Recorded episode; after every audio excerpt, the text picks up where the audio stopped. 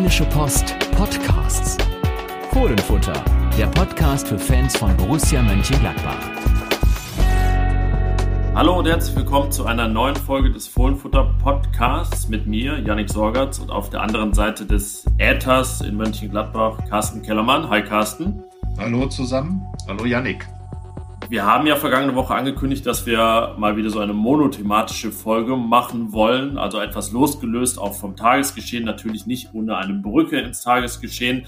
Ähm, sagen wir es so, was äh, monothematisch nicht in dem Sinne, dass wir nur über ein Thema reden, sondern über so ein übergeordnetes, dass wir anreichern werden mit vielen Episoden, Anekdoten, Geschichten aus Borussias Historie, denn wir wollen uns mal so der Drama Queen Borussia Mönchengladbach nähern. Denn äh, der Verein, oder die Mannschaft neigt ja doch dazu, die Dinge etwas dramatischer, tragischer als nötig häufig zu gestalten. Und ähm, wie wir sehen werden, begann das auch schon sehr früh in der Bundesliga-Geschichte, nämlich ganz knapp vor Borussias Bundesliga-Geschichte in der Aufstiegsrunde zur Bundesliga 1965. Carsten, warum passt diese Geschichte und passen diese Ereignisse zur Überschrift Drama Queen Borussia. Ja, weil, weil eigentlich gab es ein völlig unnötiges Zittern, zumindest äh, für acht Minuten lang im Spiel gegen Wormatia Worms. Borussia war vorher eigentlich sehr locker durch die, durch die Aufstiegsrunde ähm, gewandert, hatte hohe Siege eingefahren, 7 zu 0 gegen Reutlingen zum Beispiel und äh, verlor dann in Kiel und plötzlich äh, musste dann ein Punkt her im letzten Spiel gegen Worms, entsprechend natürlich des letzten Kieler Spiels. Und plötzlich äh, traf dann Dieter bedürftig für Worms und Gladbach lag nach 61 Minuten zurück. Und plötzlich war der fast schon sicher geglaubte Aufstieg in die Bundesliga gefährdet. Und naja, am Ende war es dann tatsächlich Günther Netzer, wer sonst die Ikone des, äh, der Fohlenelf des Borussenfußballs jeder Zeit und eigentlich aller Zeiten, der dann mit seinem Tor in der 69. Minute den Aufstieg absolut perfekt machte. Aber wie gesagt, äh, Borussia hat es tatsächlich geschafft, einen fast sicher geglaubten Aufstieg zumindest nochmal in Frage zu stellen. Sie hätte am vorletzten Spieltag schon alles klar machen können in Kiel mit einem Sieg aber dort gab es eine 2 zu 4 Niederlage. Der SSV Reutlingen gewann gegen Worms und war nur noch ein Punkt zurück. Und Borussias Glück am letzten Spieltag war zudem, dass ähm, das 1 zu 1 gegen Worms erst recht reichte, weil auch Reutlingen gegen Kiel nicht gewann. Also hatte sich rangerobbt und dann eine Chance vertan, aber so oder so hätte das 1-1 dann gereicht. Aber was gesagt, acht Minuten lag man da zurück und ähm, ja, um ein Haar, muss man sagen, hätte der Aufsteiger dann in dieser Saison nicht Borussia Mönchengladbach, sondern SSV Reutlingen geheißen. Ähm, da hat man sich dann in der zweiten Liga mit wieder getroffen. Viele, viele Jahre und Jahrzehnte später kann mich noch an die, wie ist nochmal der Stürmer von Reutlingen? Jappa. Jappa war nicht sogar Torschützenkönig in der Zeit. Naja, jedenfalls ähm, Reutlingen ansonsten nicht mehr so präsent gewesen im Profifußball in jüngerer Vergangenheit, aber damals ein großer Konkurrent von Borussia Mönchengladbach. Ja, überhaupt. Wenn man sich, klar, Holstein Kiel äh, ist jetzt als Zweitligist wieder aufgetaucht, aber Wormatia Worms war noch mit dabei und äh, das sind ja wirklich Clubs, äh, die, die dann komplett äh, ähm, aus, dem, aus dem großen Fußballgeschehen da verschwunden sind. Und man darf ja nicht vergessen, dass Borussia damals halt auch noch ein ganz kleiner Name war. Ein, ein Aufsteiger, der eben nicht 1963 in der Gründungs, äh, im Gründungszirkel der Bundesliga mit dabei gewesen war, ähm, aus dem Westen, sondern dann eben zwei Jahre später aufstieg, parallel übrigens zum FC Bayern. Und äh, ja, dieser, dieser Aufstieg hat eigentlich dann alles losgetreten, was äh, in den folgenden 15 Jahren dann dafür gesorgt hat, dass eben Borussia Mönchengladbach zu dem wurde, was, ja, man muss sagen, was es heute ist, mit dieser großen Geschichte, mit dieser großen Tradition, mit diesen vielen, vielen Detailgeschichten, über die wir gleich äh, einige noch äh, sprechen werden. Also äh, dieser Aufstieg 1965 mit diesem 1 zu 1 gegen Wormatia Worms ähm, war wirklich äh, das, was Borussia Mönchengladbach zu dem gemacht hat, was es dann am Ende ist. Und ähm, das gezittert werden musste. Auch das ganz klar, das ist ja auch unsere These, Drama Queen Borussia, es ging gar nicht anders. Es musste so sein und es war auch fünf Jahre später so. Diese Episode hat es gar nicht in unsere Liste geschafft, aber da konnte Borussia dann frühzeitig die erste deutsche Meisterschaft einfahren und verspielte beinahe noch eine hohe Führung gegen den Hamburger SV, aber kurz danach läuteten dann doch die Glocken in Eiken und Borussia war erstmals Meister und hatte ein Jahr später die große Chance, als erste Bundesligamannschaft den Titel zu verteidigen. Doch es wäre aufgrund einer Episode, die ja, ja ich würde sie fast unter die Top 5 der kuriosesten Gladbach-Geschichten packen, fast schiefgegangen wäre. Und zwar jährt sich das in Kürze zum 50. Mal. 50 Jahre Pfostenbruch stehen bevor. 5, äh, 3. April 1971 und das ist einfach, also es gibt viele Geschichten, die sind so losgelöst von allem anderen und die sind einfach kurios, folkloristisch, aber um ein Haar hätte dieser Pfostenbruch Borussia dann sogar um die Titelverteidigung gebracht. Ja, es war ein Spiel gegen Werder Bremen. Äh, es stand 1 zu 1 und äh, vielleicht für die jüngeren Zuhörer unter allen, die jetzt zuhören, äh, nochmal die Erklärung. Die werden sich überlegen, Pfostenbruch, wie kann denn das und so weiter. Ja, damals spielte man ja noch auf Tore mit viereckigen Holzpfosten. Und äh, dieser Holzpfosten bei äh, des Tores äh, vor der Nordkurve im äh, Bökelbergstadion war extrem morsch und dann äh, kam eben eine Situation, dass Herbert Laum, damals Stürmer der Borussen, einen Kopfball geben wollte, den Ball zwar verfehlt, aber dafür im Tornetz landete und äh, dann brach das Ganze gleich über ihm zusammen. Es gibt da dieses äh, ja, sagen wir schon, kultische Bild, äh, wo Herbert Lauben wie so ein Fisch eingewickelt liegt in das Tornetz, der Pfosten so ein bisschen über ihm, nicht auf ihn drauf, also er, äh, ihm ist nichts passiert. Aber äh, dann wurde eben versucht, das Tor wieder aufzurichten, um eben das Spiel irgendwie noch fortzuführen. Skurrile Vorschläge, ja, äh, dann lass doch jemand dahinstellen, der den Pfosten festhält und so weiter und so fort. Ähm, die Gladbacher waren allerdings fast eher ein bisschen für einen Abbruch, weil es nur eins zu eins stand und sie auf ein Wiederholungsspiel gehofft hatten. Äh, das gab es dann aber nicht. Äh, da hatten sie sich äh, ins eigene Fleisch geschnitten. Es gab also einen Abbruch. Das äh, Tor konnte nicht mehr erneuert werden. Und äh, das Spiel wurde dann 2 zu 0 für Werder Bremen gewertet. Und das tat den Gladbachern richtig weh im Titelkampf gegen Bayern München. Es sorgte nämlich dafür, dass man punktgleich mit dem FC Bayern in den letzten Spieltag ging. Spielte gegen Eintracht Frankfurt. Die Bayern mussten nach Duisburg, hatten die um ein Tor bessere Tordifferenz. Und was geschah? Borussia gewann 4 zu 1 gegen Frankfurt, was aber nicht gereicht hätte, wenn die Bayern auch deutlich gewonnen hätten. Doch die vermasselten es tatsächlich und verloren beim MSV. So verteidigte Borussia dann als erste Bundesligamannschaft ihren Titel und es hätte nicht so spannend werden müssen. Genau, wäre der Pfosten ein bisschen haltbarer gewesen und äh, wäre eben diese, ja, ja, das ist, finde ich, sogar eine der absurdesten Situationen in der Fußballgeschichte generell. Also ganz über Gladbach hinaus gesehen, weil äh, man muss sich das ja mal vorstellen, es sind ja schon Meisterschaften entschieden worden aufgrund von Toren in den letzten Minuten, äh, aufgrund von Tordifferenzen werden wir gleich auch noch drauf zu sprechen kommen und, und, und, und. Aber dass ein umgekipptes Tor, ein gebrochener Holzpfosten äh, eine Meisterschaft in der Bundesliga entscheidet, ich glaube, das wäre dann schon äh, etwas gewesen, das kann sich wirklich niemand ausdenken. Am Ende hat ja das Schicksal dann den Gladbacher nochmal in die Karten gespielt und äh, die Duisburger, die Zebras, äh, also quasi in Gladbach um die Ecke, haben dann die Bayern besiegt und ähm, ja, sagen wir mal, dann haben die Gladbacher das bekommen, was sie sich dann durch eine wirklich äh, sehr, sehr gute Saison, in der sie also fast immer die Tabellenspitze inne hatten, ähm, bis zum vorletzten Spieltag dann auch, ähm, äh, dann eben diesen Titel geholt haben. Und ich glaube, durch diesen zweiten Titel in Folge, die erste Meisterschaft 1970 und dann eben der zweite Titel in Folge, da war Gladbach dann wirklich angekommen im Kreis der europäischen Topmannschaften. Was man auch ein paar Monate später sah im Landesmeisterpokal, als man auf Inter Mailand traf. Ich muss sagen, diese Geschichte, wir haben sie in den vergangenen Monaten oft rekapituliert, weil Borussia und Inter sich in der Champions League wieder getroffen haben. Ich würde sagen, der Büchsenwurf am Bökelberg 1971, das ist ja, irgendwie so vielleicht Selbsteinwechslung, Netzer, Pokalfinale 73 ja, aber äh, man kann auch gute Argumente finden, warum irgendwie der Büchsenwurf so dieses Borussia-Ereignis schlechthin ist, weil es einfach ähm, in dem Fall, anders als bei der Meisterschaft 71, nicht äh, ein Happy End hatte, sondern ein 7 zu 1 gegen Inter getilgt wurde aus den Geschichtsbüchern. Es gibt es einfach nicht. Also ne, es, es ist quasi nie passiert und ähm, das alles wegen einer Cola-Dose.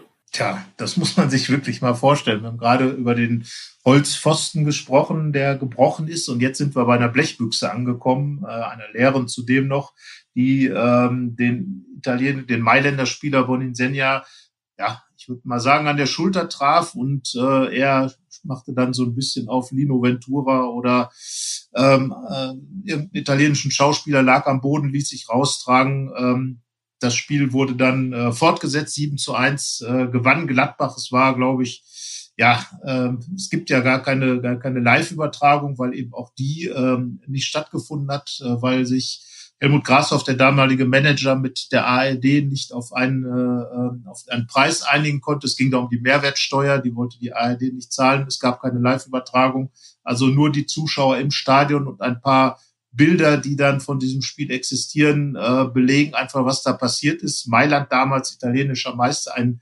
Gigantenverein und äh, von Gladbach komplett überrollt. Wie gesagt, Gladbach äh, ging ja da als äh, erstmals ähm, als Meister da in dieses äh, Ding rein als Titel, Titelverteidiger und äh, war aber noch eine kleine Nummer. Damals Betty Fuchs hat mal zu mir gesagt im Gespräch, naja, die haben halt gedacht, wo fahren wir jetzt eigentlich hin? Mönchengladbach? Hm, keine Ahnung, kannte man nicht als mondänes Mailand. Ja, und dann gab's richtig einen auf die Nuss. Und äh, ja, am Ende wurde dieses Spiel, du hast es schon gesagt, Yannick, ähm, einfach getilgt, annulliert, weggeputzt aus der Statistik. Äh, das entschied die UEFA, in der, wie es damals so sein sollte, viele Italiener äh, das Sagen hatten. Ähm, tja, und die Gladbacher waren dann natürlich entsprechend bedient. Ähm, es gab ein Wiederholungsspiel in Berlin, 600 Kilometer entfernt, 0 zu 0. Ähm, der Boninsegna brach dann noch Lugi Müller das Bein, für den war es das Karriereende. Also insgesamt eine unfassbar dramatische Geschichte, das Ganze. Ja, und Inter Mailand kam ins Endspiel in jeder Saison, traf danach auf Standard Lüttich und Celtic Glasgow, gewann aber nicht, weil das Ajax Amsterdam erledigte mit dem großen Johann Cruyff. Aber ja, das äh, Tor wäre vielleicht auch für Borussia offen gewesen in Richtung ersten Landesmeisterfinale, hat man dann 77 nachgeholt. Auch ohne Happy End, aber diese Episode hat es in unsere Zehnerreihe der dramatischen Borussia-Momente nicht geschafft, sondern wir springen ins Jahr 1978, ein unfassbares Ergebnis, das in Geschichtsbüchern steht. Ein 12 zu 0 gegen Borussia Dortmund, aber wenn man mal ehrlich ist, ähm, es hätte auch einfach ein 3-0, 2-0 Borussia hätte verlieren können. Es wäre alles egal gewesen, denn eigentlich war es irgendwie wertlos. So ist es. Also in der Chronik äh, der Borussen steht die, der 12 zu 0 Sieg Niederlage. Es äh, war tatsächlich so. Also es gab ja auch da ein ganz enges Titelrennen. Es ging um die Torbilanz. Der SFC Köln hatte einiges im Plus und Borussia holte dann Tor um Tor um Tor um Tor auf. Äh, immer wieder stand der Trainer Udo Lattek an der Linie und zeigte noch drei, noch vier, noch zwei und so weiter und so fort. Und es ging immer weiter, 12 zu 0. 6 zu 0 zur Pause. Ähm, schon Peter Endrolat, damals der Dortmunder Torwart, äh, für ihn hat das so einen kleinen Karriereknick bedeutet. Trainer des BVB war Otto Rehagel, der dann fortan Otto Torhagel genannt wurde. Also äh, auch da absolut skurriles Spiel. Ähm, nur leider gab es eben auch das Parallelspiel, leider für Borussia Mönchengladbach, das Parallelspiel des ersten FC Köln in Hamburg äh, gegen den FC St. Pauli, der vom Millantor ins große Volksparkstadion umgezogen war. Dort fehlte dann vielleicht so ein bisschen diese Kribbelatmosphäre, die, die ja jeder kennt, der schon mal im Millantor, gerade im alten Millantor-Stadion gewesen ist. Und äh, dann siegte Köln 5 zu 0 und hatte am Ende plus drei Tore mehr als Borussia Mönchengladbach und war dann deutscher Meister 1978. Und ja, Gladbach äh, hatte halt den Rekordsieg der Bundesliga herausgeschossen. Und was bekam man dafür? Das, was man vorher auch schon hatte, Platz zwei, die Vizemeisterschaft. Und äh, ja, das ist äh, in, der, in der Liste der tragischen Momente Borussia Mönchengladbachs sicherlich also ich würde auch ganz klar sagen, der Büchsenwurf ist eigentlich überhaupt nicht zu toppen. Ähm, Pfostenbruch, äh, Skurrilität. Aber dieses 12 zu 0, äh, das hat schon seinen äh, erlauchten Platz in dieser ganzen Liste. Ich weiß gar nicht, kannst du dich, du bist es, so viel dürfen wir verraten, Jahrgang 1970, ähm, in dieser Zehnerliste, ich habe gerade mal geguckt, vier, bei vier der Ereignisse war ich schon geboren, deswegen 78 habe ich natürlich nicht erlebt. Kannst du dich daran erinnern? Hast du das irgendwie verfolgt im Radio schon damals? Also ich muss, muss ehrlich gestehen, äh, kann ich mich direkt jetzt nicht dran erinnern. Äh, Man, man kennt aber die Bilder natürlich von diesem Spiel ähm, und äh, das, das Drama, was sich da entwickelt hat. Äh, es gab ja noch nicht so diese, diese, diese mediale Abdeckung. Es gab natürlich die, die WDR-Konferenz im Radio, aber äh, dass, dass die, die Bilder äh, überall live übertragen wurden, wie es jetzt ist, äh, das gab es damals ja noch nicht. Und von daher konnten solche Dinge dann auch mal relativ äh, an einem vorbeigehen, zumal wenn man jetzt nicht gerade in Mönchengladbach war, das Spiel war in Düsseldorf, äh, sondern im Sauerland und äh, da kriegte man dann halt möglicherweise diese Dinge nur so am Rande mit, gerade mit acht Jahren. Ich glaube, so die wirkliche Fußballsozialisation, korrigier mich, aber beginnt ja so mit zehn, elf, zwölf Jahren. Und äh, deswegen ist ein bisschen an mir damals noch vorbeigegangen, obwohl es zu Lebzeiten stattgefunden hat. Aber ich glaube, diese, diese Dramatik, äh, die kann man also wirklich aus jeder Chronik, aus, aus jedem Filmzusammenschnitt äh, dieses Spiels einfach immer wieder herauslesen. Wenn man dann einfach auch weiß, dass parallel die Kölner gespielt und gewonnen haben. Und ganz ehrlich, äh, wenn man sich überlegt, dass ein solches Spiel, ein solches 12 zu 0 am Ende den Titel gebracht hätte, wer weiß, Debatten gegeben hätte. Ein Geschmäckle hätte es vielleicht Ein gehabt. Geschmäckle. 78 also noch kein großes TV-Ereignis und man musste schon live im Stadion dabei sein. Ähm, und du hast es auch noch nicht groß erlebt. Das war 1984 in jederlei Hinsicht anders, denn es war ein Feiertag. Ganz Deutschland gefühlt saß vom Fernseher, ein bisschen vielleicht angeschwipst und draußen äh, brutzelt der Grill. Halbfinale gegen Werder Bremen im DFB-Pokal. Ähm, Borussia erreichte das Endspiel, aber das, ähm, diese nüchterne Zusammenfassung wird diesem Spiel nicht ansatzweise gerecht. Ich muss auch sagen, in dieser ganzen Dramatik, mit diesen ganzen Geschichten, es gibt also allein zu dem Spiel einen Wikipedia-Eintrag, ähm, was, was da alles los war. Es geht, wie man so schön sagt, eigentlich auf keine Kuhhaut, was da passierte, war aber wie so oft gar nicht nötig, denn Borussia die am Ende 5 zu 4 nach Verlängerung gewann, führte schon 3 zu 1 nach 76 Minuten. Genau so war es. Äh, das Spiel habe ich tatsächlich live im Fernsehen gesehen. Es war, um jetzt hier mal ein bisschen Einblicke zu geben, am Tag vor einer Klassenfahrt. Äh, wir sind äh, dann am nächsten Tag in Richtung Süden gefahren mit, mit der Klasse und jeder dachte nach diesem Spiel, diesem, diesem am Ende wahnsinnigen 5 zu 4, das ist nicht mehr zu toppen Danach gab es dann das 6 zu 6 zwischen ähm, Schalke 04 und Bayern München, dem Erweckungsspiel von Olaf Thon. Aber wie gesagt, äh, Gladbach führte 3 zu 1 und eigentlich, ähm, muss ich sagen, war das Spiel durch. Ähm, nach, dem, nach dem dritten Tor der Borussen durch Uwe Rahn und äh, plötzlich dann Müllmann für Bremen, Sitka für Bremen und Reinders für Bremen. 82. stand es dann 3 zu 4 und ja, eigentlich war das Ding dann für Gladbach gegessen. Es gab ja zwischendurch noch diese Rauchbombe, die das Spiel unterbrochen hat. Ich erinnere mich da an Uli Sude, den Gladbacher Torwart, wie er da mit diesem qualmenden äh, Stab dann da steht, ähm, äh, dann die Augen getränt haben beim Sude und bei, bei vielen anderen Spielern, damals auf dem Bökelberg. Naja, und dann kam Hans-Jörg Kriens, leider inzwischen schon verstorben und äh, hatte, glaube ich, seinen großen Tag. Äh, glich nach einer Ecke von Hans-Günther Bruns in der 90. Minute aus. Und dann, Janik, ich glaube, das Tor, das äh, weiß, das kennt jeder Borussen-Fan, was dann in der 107. Minute fiel gegen Bremens Kulttorwart Dieter Bodensky. Ja, und vor allen Dingen auch den Jubel danach, den hat, glaube ich, jeder so wie so ein, so ein inneres GIF vor, vor Augen von Hans-Jörg Kriens, der, du sagst, äh, es kam Hans-Jörg Kriens, er kam ja wirklich, auch in diesem Spiel wie immer, als Joker. Ähm, kurz vor Schluss auch erst, irgendwie nicht 63., sondern 82. und ähm, machte dann diese beiden Tore. Und ähm, wenn ein einzelnes Spiel schon genügte, um einen Borussen zur Legende zu machen, dann ist das bei Hans-Jörg Kriens mit Sicherheit dieses eine gewesen. Ähm, wenn wir das Ganze dann fortsetzen, passt es auch insofern in die ganze Tragikreihe, als Borussia zwar das Finale erreichte, aber am Ende nicht den Pokal gewann. Ja, und zwar auch das äh, Drama Queen Borussia. Äh, man führte ja im Finale, äh, das damals noch in Frankfurt stattfand, gegen den FC Bayern äh, durch, durch ein frühes Tor oder ein Tor nach 30 Minuten von Frank Mill und zwar bis zur 83. Minute, also bis sieben Minuten vor Schluss war Borussia Mönchengladbach Pokalsieger.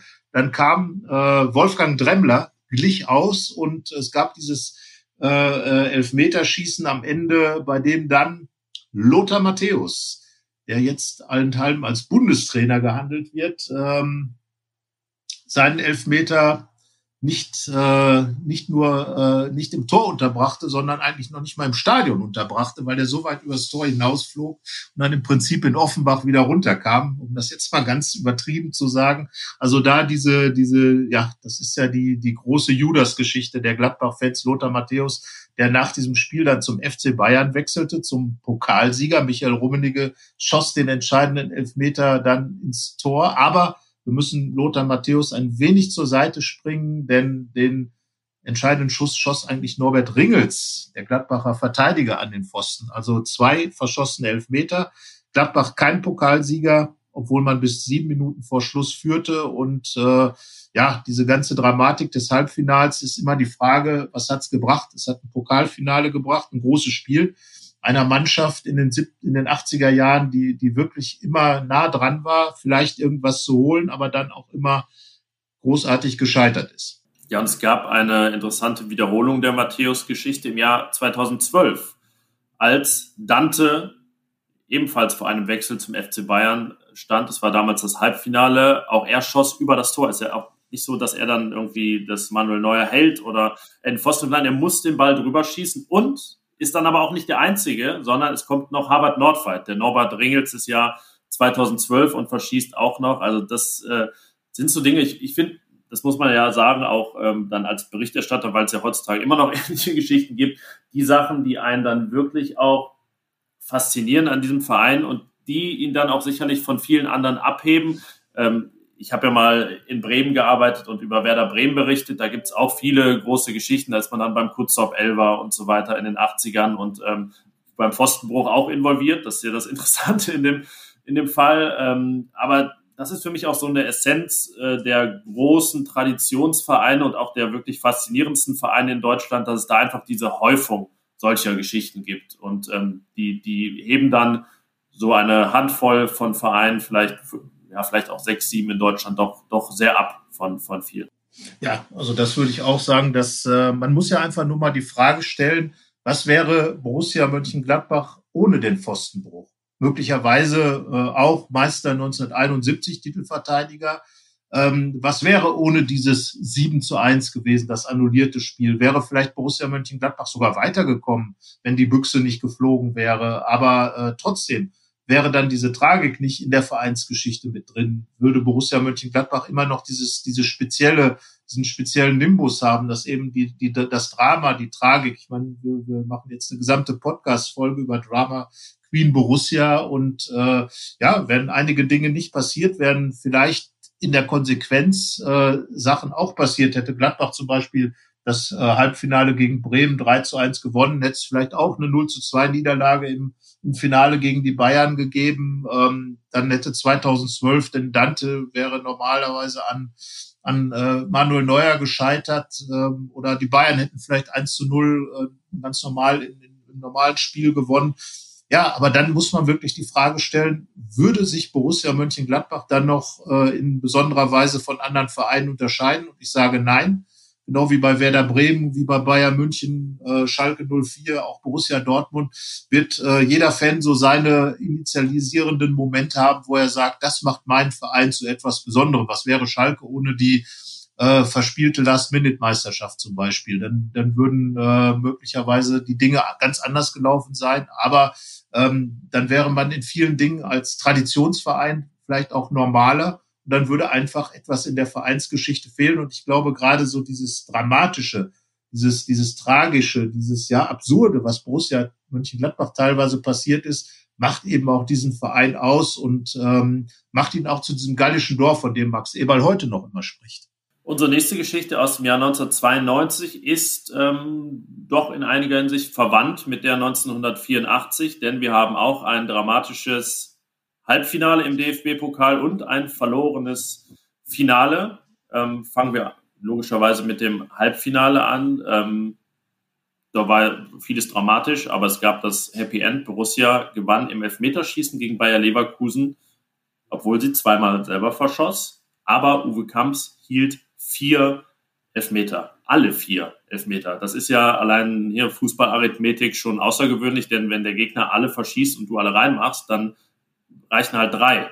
So, aber es mussten eben zwei Borussen verschießen, damit das passieren konnte. Man kam ins Finale, übrigens auch in Überzahl, äh, das 2 zu 2 dann in Überzahl in der 119. Minute kassiert. Also ähm, was da allein drin steckte, ja, es, es sind, glaube ich, Dokumentationen drüber gedreht worden. Das äh, vereint, glaube ich, all diese Geschichten. Man würde sich immer so gern einen Halbstünder mit ähm, O-Tönen von damals, O-Tönen von Zeitzeugen und äh, den, den besten Szenen nochmal anschauen. Ja, definitiv. Ich hatte ja sogar das Privileg, im Stadion zu sein. Äh, kurioserweise konnte man bei einem Pokal-Halbfinale zu jener Zeit noch kurz entschlossen äh, am Kassenhäuschen am Bökelberg kurz vor dem Spiel Karten kaufen, hatte immer noch einen sehr guten Stehplatz auf der auf der äh, Gegengeraden und äh, ja, was man dann sah, halt wirklich ein absolut verrücktes, emotionales und, und großartiges Geschehen. Ähm, allein schon die 120 Minuten ähm, mit, den, mit den vier Toren, mit diesem ganz späten Ausgleich, auch da wieder ein, ein Gefühlsbad, äh, das wechselte. Und äh, dann eben dieses Elfmeterschießen, danach ja noch diese wilde Geschichte, Uwe Kamps äh, fast von den Teamkameraden erdrückt, das geklaute äh, Portemonnaie des äh, ZDF-Reporters Rolf Töpperwien im Trubel, der, der Uwe Kamps da interviewte. Und äh, ja, also diese, dieses ganze Setting war einigermaßen skurril. Und wenn man sich überlegt, dass all das die Vorgeschichte zu einem so, tut mir wirklich leid, ich muss es sagen, miesen Pokalfinale gegen Hannover 96, den damaligen Zweitligisten war, ähm, dann muss man sich halt fragen, äh, wofür das alles?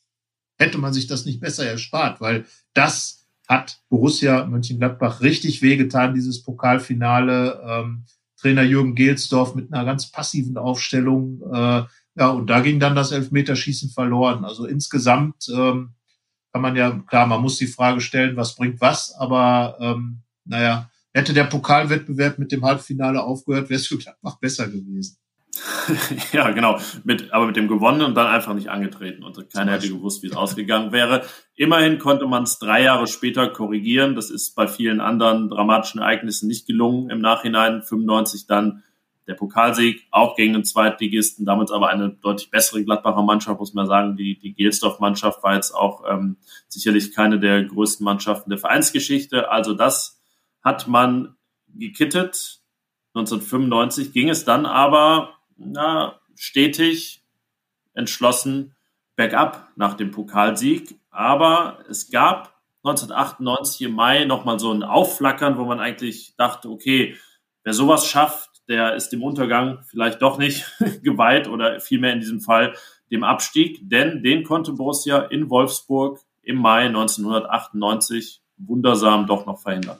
Ja, man erinnert sich da natürlich an, äh, an diese Bilder, äh, die Jubelbilder mit, mit Stefan Effenberg, mit dem damaligen Trainer Friedel Rausch, äh, der ja da dieses, ja, man muss sagen, das Wunder von Wolfsburg wurde es ja genannt. Peter Winhoff und Stefan Effenberg schossen da die Tore zum 2 zu 0 Sieg am letzten Spieltag.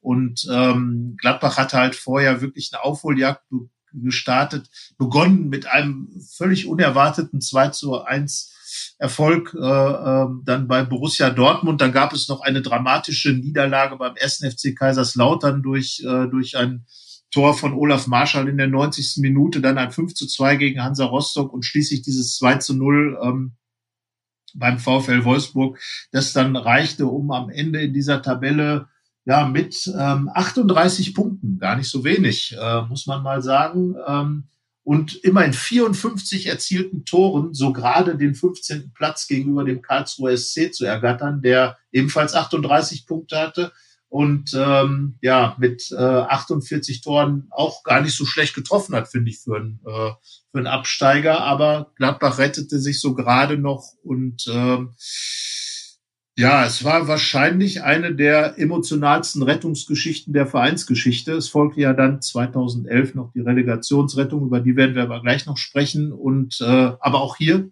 stelle ich jetzt die Frage an dich: Hätte man sich eigentlich sparen können, oder? Die, 95, äh, die 98er Rettung. Ja, ich wollte gerade an, an, an dich zurückfragen, weil es ja schon kurz, kurz bevor du dann äh, Borussia-Reporter bei der RP wurdest. Also ja, 1998, 99 ist man dann abgestiegen mit einer Mannschaft, die ja jetzt nominell nicht so verkehrt aufgestellt war. Ich meine, da spielt immer noch ein Patrick Andersson, Mitglied der Jahrhundertelf. Äh, vorne stürmte dann Toni Polster. Viel, viele Protagonisten waren nicht mehr die jüngsten, aber es waren immer noch einige Pokalsieger dabei.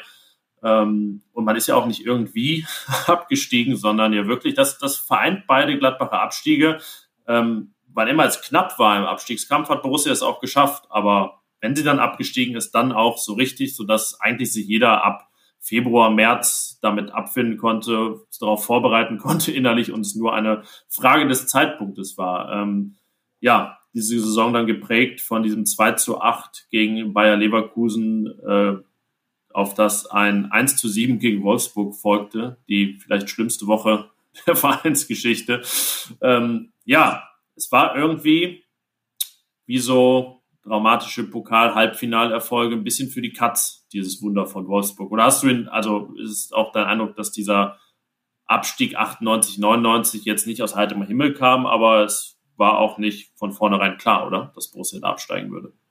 Also definitiv nicht. Man darf ja auch nicht vergessen, dass die Gladbacher, äh, auch da war ich im Stadion, äh, mit einem 3 zu 0 gegen, äh, gegen Schalke 04 in die Saison gestartet sind und Tabellenführer nach dem ersten Spieltag. Äh, da dachte man schon, und äh, wir erinnern uns dann ja tatsächlich auch an 2011, da würde jetzt äh, diese Mannschaft durchstarten. Und nochmal, wenn man sich die anschaut, ein junger Sebastian Deißler da dabei, Jürgen Pettersson, Marcel Wittitschek, Selko Sopic, äh, Sladan Aschanin, äh, Toni Polster war ja so die, die Kultfigur, die geholt wurde aus Köln, traf auch dann gleich beim 3 zu 0 gegen Schalke, um, um diese Mannschaft zu führen. Also das war definitiv eine Mannschaft, die nicht mit, und das darf man nicht vergessen, mit 21 Punkten absteigen äh, musste. Und ähm, ja, es, es war einfach, glaube ich, äh, ja, es fehlte irgendwie an allem in dieser Saison, obwohl es völlig unnötig war. Karl-Heinz Flipsen sehe ich gerade, Peter Winhoff waren auch noch dabei, Uwe Kamps als Torwart, äh, Robert Enke, Martin Schneider, Christian Hochstetter, Marcel Ketteler als, als junger Kerl. Also das, das ist ja eine, eine Mannschaft, äh, Michael Klinkert, du hast schon gesagt, also da ist niemand vor der Saison hingegangen und hat gesagt, dieses ist jetzt der Absteiger ähm, äh, der Saison. Das, das ist mal ganz klar. Aber es hat offenbar an so vielen Stellen nicht gepasst, äh, dass da einfach, und ich glaube, da zeigte sich einfach, ähm, dass eben diese Mannschaft nie zu sich gefunden hat. Und da konnte dann auch der Trainerwechsel ähm, zu, zu Rainer Bonhoff dann nichts mehr ändern. Gladbach wurde Zweitligist 1999 und ähm, das letzte Spiel dann äh, vor dem Abstieg 0 zu 2 gegen Borussia Dortmund. Das war schon ähm, eine ganz emotionale Geschichte, das muss man sagen, auch wenn der Abstieg eigentlich schon ja, gefühlte 100 Jahre vorher in der Saison festgestanden hat. Ich würde sagen, ähm, dann machte die Drama Queen nicht unbedingt zwölf Jahre Pause, aber es dauert jetzt zwölf Jahre bis zu unserem nächsten Ereignis, weil irgendwie diese ganze Zeit auch ein einziges Drama war äh, oder auch ein, ein Trauerspiel. Ähm, durchweg entweder zweitklassig oder im Abstiegskampf bis zur Saison 2000, also 2010, 2011 noch nicht. Das war nämlich das letzte Jahr, in dem Gladbach im Abstiegskampf steckte. Die Relegationsrettung, ähm, ja, das epochale Ereignis der Gladbacher Neuzeit, so würde ich es mal nennen, ähm, auf den Weg gebracht durch das Last-Minute-Tor von Igor de Camargo. Aber ähm, man will das Ganze jetzt nicht entzaubern, wenn man ganz ehrlich ist. Ähm, erstmal 0-0, 1-1 hätte ganz theoretisch auch gereicht, um den VfL Bochum ähm, in der zweiten Liga zu halten und sich selbst in der ersten. Und es war ja auch ein längst überfälliges Tor in diesem Spiel gegen Bochum. Der Name Andreas Lute klingt jedem Borussen heute noch in den Ohren, der viele, viele Chancen entschärfte. Es hätte gut und gerne zwei, drei, vielleicht sogar an einem richtig optimalen Tag vier 0 ausgehen können gegen Bochum und damit wäre alles gegessen gewesen.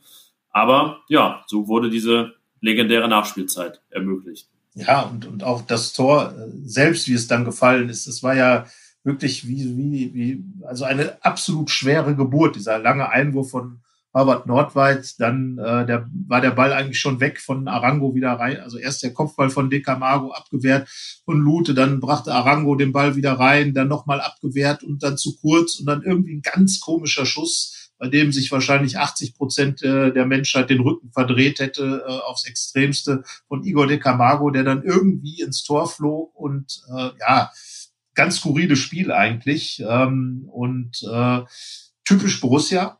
Für Borussia, glaube ich, war es, was die Neuzeit angeht, der wichtigste Moment, äh, der, der jüngeren Vereinsgeschichte, weil ganz einfach in diesem Moment äh, dieses ganze Borussia-Park Thema äh, eine ganz andere äh, Drehung bekommen hat. Man ist ja 2004 umgezogen ins, ins Eigenheim, ins neue Stadion und so richtig hatte dieses Stadion noch noch äh, keine keine großen Erlebnisse zu bieten, so wie der Bökelberg, wo einfach Legende um Legende geschrieben wurde. Selbst das Rheinstadion in Düsseldorf hatte mit den ganzen Europapokalsitz mit dem 12 zu 0 gegen Dortmund viel mehr Geschichten zu bieten als als der der ähm, Borussia Park dann kam eben dieser Moment und ähm, es gab ja im Vorfeld auch diese, diese ganze Geschichte mit der Initiative, als vieles in Frage gestellt wurde, als ähm, quasi eine Revolution um den Verein stattgefunden hat. Man hat sich stabilisiert, dann eben diese ganze Aufholjagd mit Lucien Favre und all das entlud sich in diesem Moment und deswegen glaube ich, ähm, auch da muss man einfach die Frage stellen, wäre das, was in den folgenden Jahren passiert ist, ohne diese dramatische Situation passiert? Und ich wage fast zu sagen, nicht unbedingt. Ja, man muss ja auch bedenken, jetzt habe ich gesagt, 0-0, 1-1 hätte auch gereicht, aber die Ausgangslage wäre natürlich fürs Rückspiel eine ganz andere gewesen. Äh, Gladbach lag dann zurück in Bochum durch ein Eigentor von Harvard Nordfight und hat es trotzdem geschafft, in dieser ganzen Saison, als man auch ewig letzter war, auch nicht mal virtuell, wie es immer heißt, für ein paar Minuten abgestiegen zu sein. Also man war immer erstklassig, auch es gab nie den Satz, jetzt wäre Gladbach abgestiegen, wenn jetzt Abpfiff wäre, das hat man dadurch geschafft und es hat natürlich schon die Ausgangslage fürs, fürs Rückspiel entscheidend verbessert, weil man dann zwar viele Minuten auf Kurs Verlängerung war, dann ähm, gab es das entscheidende Tor von äh, Marco Reus zum 1 zu 1, womit dann alles gegessen war. Aber ja, es spitzt sich halt alles zu auf dieses Decamago-Tor. Das ist ja allein ein, ein feststehender Begriff in Borussia. Es gab zwei Jahre vorher das Kolauti-Tor ähm, gegen Schalke. Das hat sich auch relativ lang gehalten, weil es letztendlich auch den Klassenerhalt auf den Weg brachte. Wenn man da direkt wieder abgestiegen wäre nach dem Wiederaufstieg, wäre es sicherlich auch schwierig geworden, was aufzubauen. Aber ja, die Camargo schlägt in dem Fall Colauti natürlich deutlich, weil es eben die große Zeitenwende war für Borussia. Ja, also nichts weniger muss man jetzt in dem Fall sagen. Und vieles von dem, äh, was, was dann gekommen ist, wäre dann nicht passiert, womit wir dann ja auch schon hüpfen äh, zum nächsten Ereignis ins Jahr 2015. Ähm, Borussias erste Champions League-Teilnahme in dem Jahr.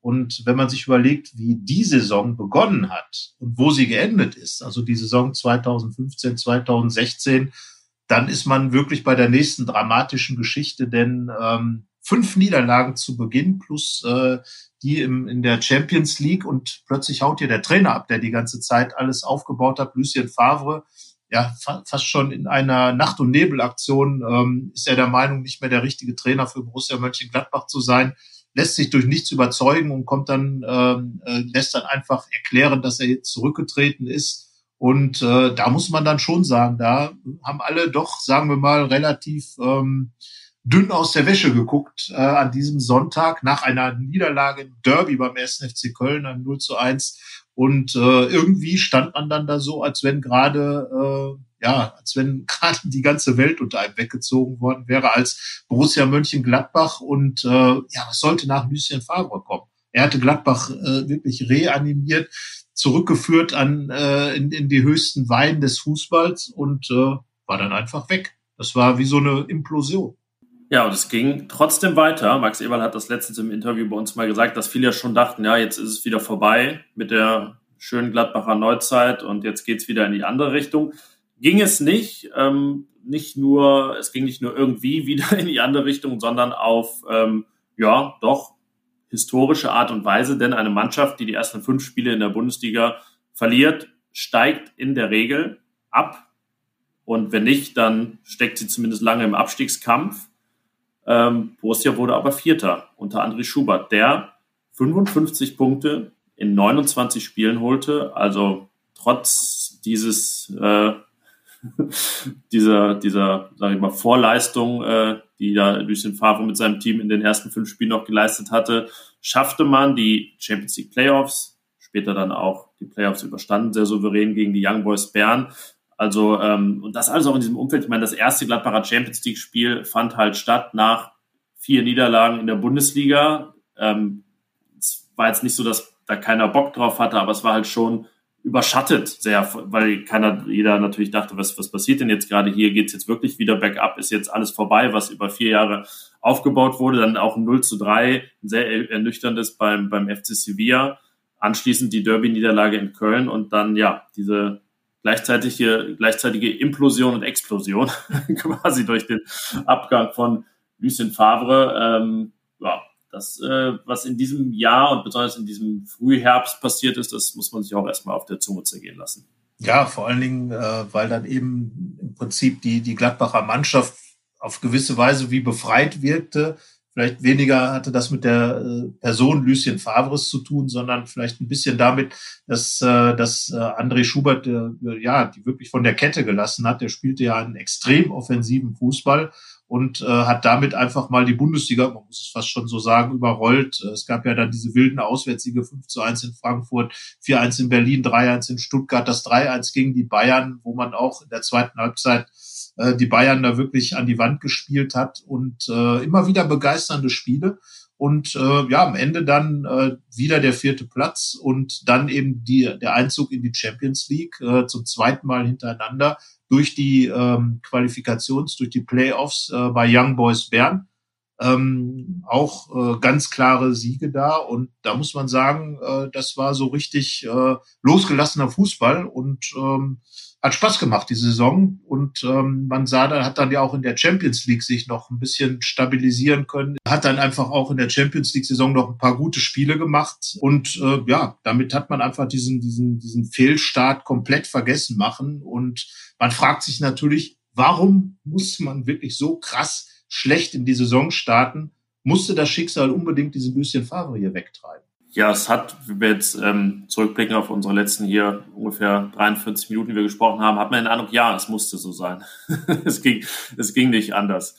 Ähm, jetzt kann natürlich, also wir haben jetzt noch unseren finalen Punkt, der führt uns äh, beinahe in die Gegenwart und es gibt natürlich viele, viele Ereignisse, die wir nur am Rande erwähnt haben, die wir gar nicht erwähnt haben. Wir haben zum Beispiel gar nicht über das 5 äh, zu 1 zu Hause gegen Real Madrid im UEFA Cup gesprochen, als man dann ähm, mit einem 0-4 in Madrid ausschied. Ähm, wobei das ja, ja gut, man hätte auch einfach ganz normal 1-1 spielen können oder knapp gewinnen und dann eine erwartete Niederlage in Madrid. Das war also auch wieder dick aufgetragen. Ähm, Im Vorgespräch haben wir gesprochen über 75, als man da das Heimspiel im UEFA Cup Finale nicht gewann und dann aber auswärts mit dem 5-1 Erfolg alles klar machte. Also ja, das sind alles Ereignisse fürs Museum und ähm, rechtfertigen auch, dass man gar, also dass es nicht unbedingt immer Museum genannt werden soll, sondern vom Verein ja auch gerne Erlebniswelt im Prinzip. Ähm, ja, da waren schon einige Erlebnisse bei, die diesen Namen rechtfertigen.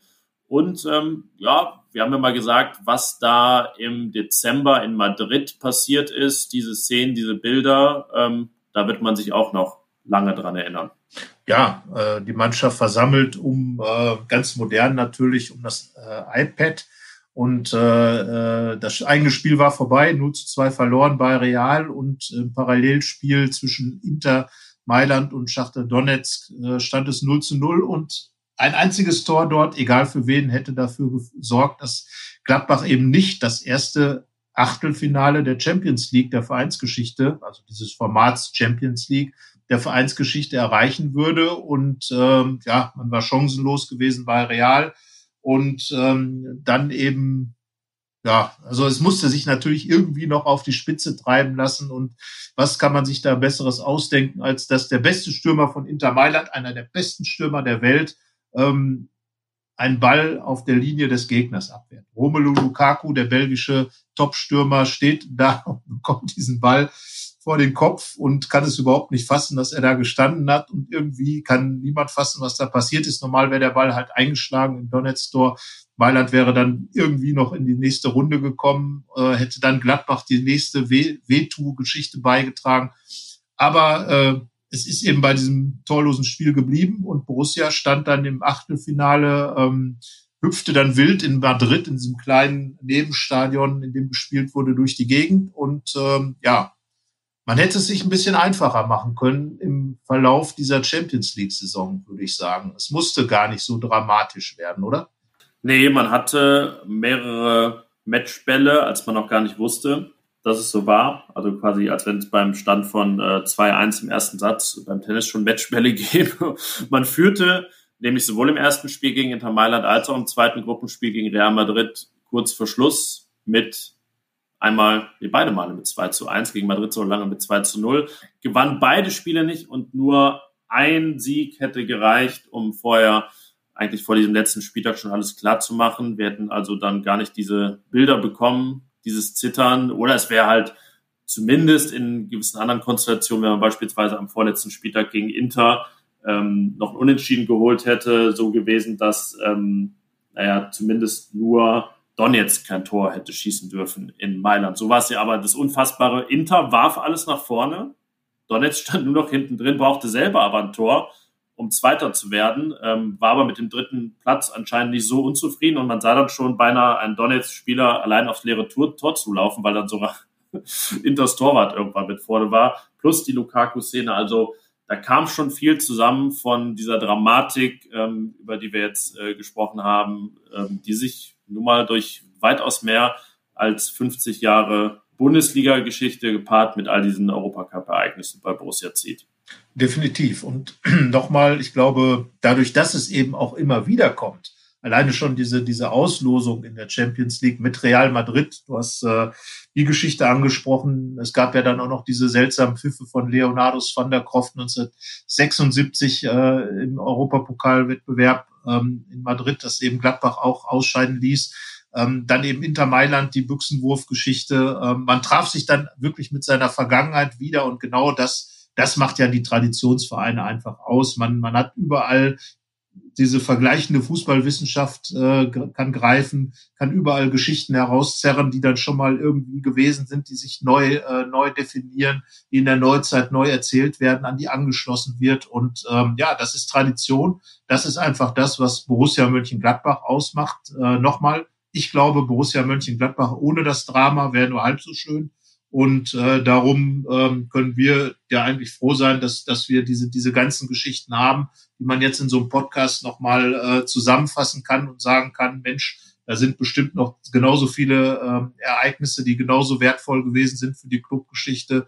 Und ähm, ja, und dann darf man auch hingehen und sagen, in der Gegenwart kann es ja wieder Drama geben. Das ist ja, wäre jetzt ja noch nicht mal absurd, weil eben all diese Dinge passiert sind und kann dann sagen, ähm, die aktuelle Bundesliga-Saison, acht Niederlagen ähm, in Folge, acht Pflichtspielniederlagen, ähm, ganz weit weg möglicherweise von Europa und ja, genau dieses Setting könnte ja dazu führen, dass Gladbach am Ende wieder nach Europa kommt mit einem fulminanten Schlussspurt, oder?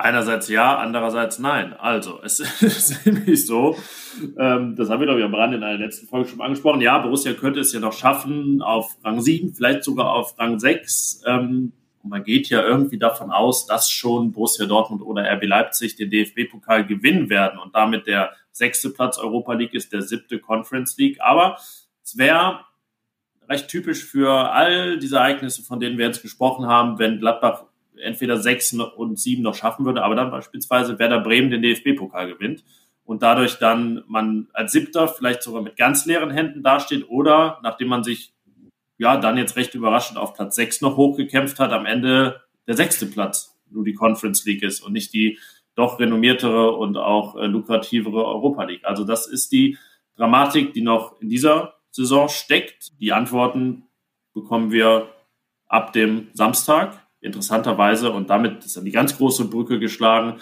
der 50. Jahrestag des Büchsenwurfspiels. Äh, nein, Quatsch, des Pfostenbruchs. So, wir kommen ganz durcheinander hier. Alles im selben Jahr stattgefunden. Also 71, ja, genau. ein großes Jahr für Beruf. Ein epochales, ja. Also, aber wir können wohl ausschließen, dass der Pfosten bricht gegen Freiburg am Samstag und wir können ausschließen, dass eine Cola-Büchse äh, fliegt, denn ähm, es wird keine Zuschauer geben. Aber, und ihr wollt es doch auch jetzt können wir endlich mal wieder, da Länderspielpause vorbei ist, einen Tipp abgeben für dieses Spiel. Und ich lasse dir natürlich gerne wie immer den Vortritt. Ja, da sage ich, äh, ich erinnere mich da gerne an das Spiel der vergangenen Saison, äh, äh, als es ein wildes 4 zu 2 mit, mit tollen Toren, mit, mit viel Emotionen gab. Und ich sage jetzt einfach 4 zu 2. Das ist eine Ansage. Ich ähm, Ja, will jetzt nicht auch auf Sieg tippen. das ist mir zu doof. äh, aber es gibt auch keine Niederlage, sondern ein 1 zu 1 gegen Freiburg. Ähm, ja, ernüchternde Unentschieden zu Hause gegen Freiburg hat es ja auch schon mal gegeben. Das äh, beispielsweise 2019 im Jahr davor gab es so ein 1 zu 1. Es äh, traf mal wieder ein Ex-Borusse in Vincenzo Grifo, wie wir das so oft erleben. Und ähm, ja, sage, das wird auch das Resultat am Samstag sein. Ja, also äh, tatsächlich, ich, ich äh, habe ja schon öfter hier meine, meine Tippliste, die ich irgendwann mal angefertigt habe, zitiert. Suche sie gerade raus. Ähm, da habe ich tatsächlich auch ein 1 zu 1 gegen den SC Freiburg stehen, aber ich habe auch ein 2 zu 1 Inkonsequent den. FC, nein, nein, nein, ein 2 zu 1 gegen den Augsburg da getippt und äh, das hat es ja nun mal nicht gegeben. Das heißt also, wenn meine äh, am Ende errechnete Punktzahl von 18 bis 20 aus den letzten äh, Spielen eben stimmen soll, dann muss jetzt leider der SC Freiburg dran glauben, äh, weil eben die Augsburger die Gladbacher, den Gladbachern die Punkte da nicht überlassen haben. Und äh, ja, abgesehen davon bin ich schon der Meinung, dass, ähm, dass man jetzt diese Serie ganz einfach starten soll und dass, dass dieser Schalke-Sieg, dieses 3 zu 0 gegen, äh, auf Schalke, ähm, einfach nicht verpuffen darf, wenn die Gladbacher jetzt wirklich nochmal in so einen Flow reinkommen wollen. Und deswegen absolute Pflicht, dieses Spiel zu gewinnen in meinen Augen und ähm, einfach auch so dieses Gefühl für den, für den Fußball, den man spielen will, wieder zu bekommen, dann bitte auch schön mal mit einer äh, richtig, sagen wir, engagierten und unterhaltsamen Leistung. Die haben uns ja auch als Zuschauer verdient, oder? Haben wir uns immer verdient, auf jeden Fall. Und es wäre halt wirklich so, wenn es dann keinen Sieg gegen Freiburg gibt, die ja eine gute Saison spielen, dann wäre das schon so ein Flow-Brecher. Also ich will nicht sagen, es ist wie so ein äh, ne, Schiff, das quer steht im Suezkanal, aber es würde schon ein bisschen das, was vielleicht langsam aufkeimt. Wir haben immer gesagt, den Schalke-Sieg wirklich nicht überbewerten, aber es war immerhin ein Sieg und die Niederlagenserie ist vorbei. Aber wenn man, ja, es lässt sich halt nur mit einem Sieg gegen Freiburg daran anknüpfen und halt untermauern, dass man noch ein Wörtchen mitreden will im Kampf um Europa. Sie.